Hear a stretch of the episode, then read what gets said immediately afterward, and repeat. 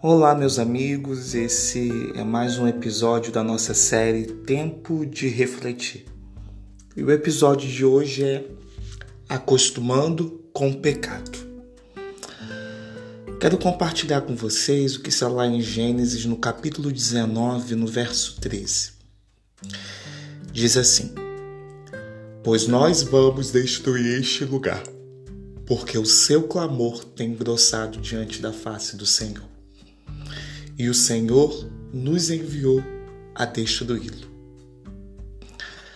Ló era sobrinho de Abraão.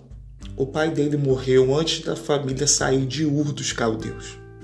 Ló decide acompanhar seu tio em sua jornada. Ló, trabalhando com seu tio, se tornou um homem rico.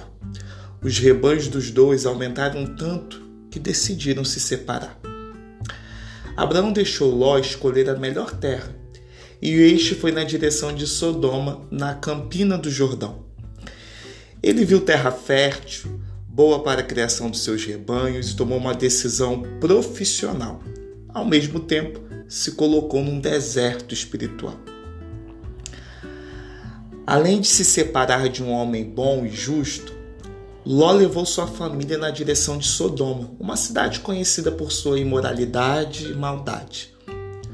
Sodoma era uma cidade grande, bonita, atrativa, porém cheia de homens maus e perversos.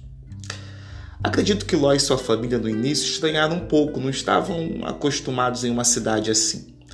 Talvez se sentissem até mal. Mas isso não durou muito tempo.